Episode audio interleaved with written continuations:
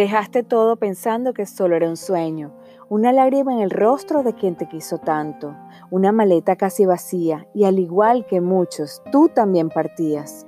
Te fuiste con el viento casi muriéndote por dentro, pero sin poder soltar una sola lágrima, viendo desaparecer las manos saludándote.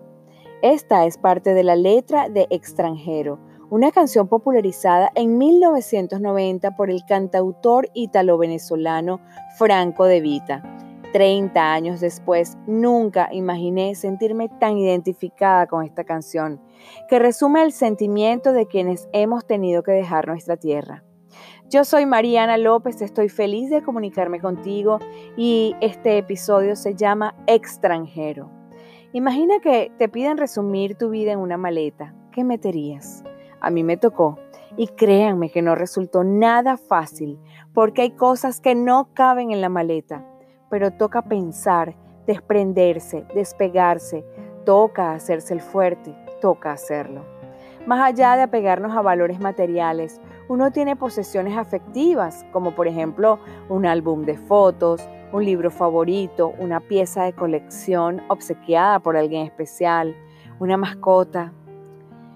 Además, saber que te irás y dejarás atrás todo lo que amas, familia, amigos, trabajo, incluso la comida, el clima.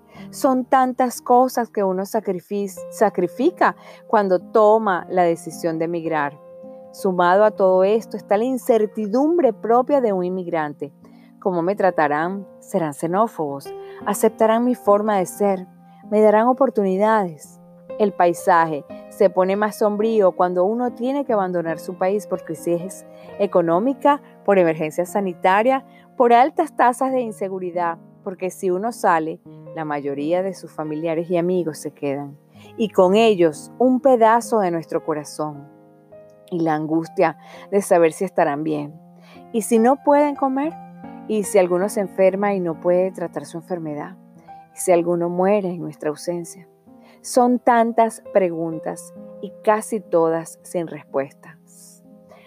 Ahí es cuando toca armarse de valor, precisamente por la gente que se queda. Toca resetear nuestro espíritu, nuestra mente, toca duplicar nuestras ganas de comernos el mundo, toca afrontar con hidalguía situaciones difíciles Toca bañarse en aceite para que nos resbale cualquier comentario xenófobo.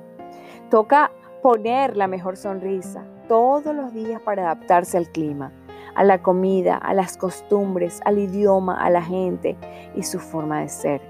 En fin, toca comenzar de nuevo, a fin de cuentas, no somos los primeros ni seremos los últimos en emigrar. Y aunque sea una situación difícil de afrontar, también supone una gran oportunidad. Mírenlo de esta forma. Muchas cosas no habrían existido o sucedido si no fuera por los inmigrantes. Me refiero a libros nunca escritos, películas nunca producidas, ropa nunca hecha, tecnología nunca inventada. Los inmigrantes podemos ser, como en efecto lo somos, factores de cambio y bajo esa premisa debemos asumirlo.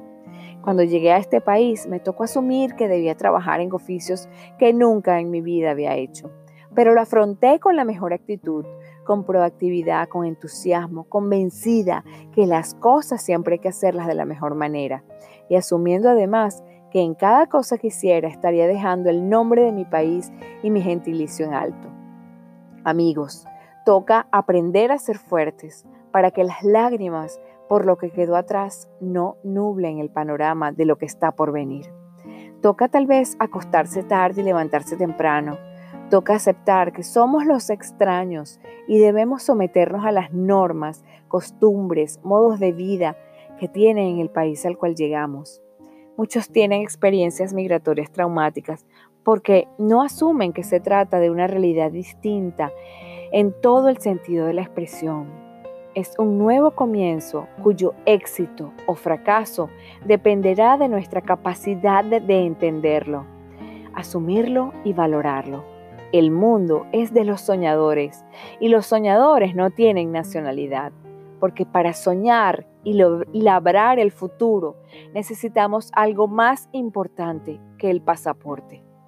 Buena disposición y muchas ganas. Y todo esto se trata de actitud. Gracias por escucharme. Yo soy Mariana López. Espero que te haya gustado el episodio del día de hoy. Si quieres lo puedes compartir con tus familiares y amigos.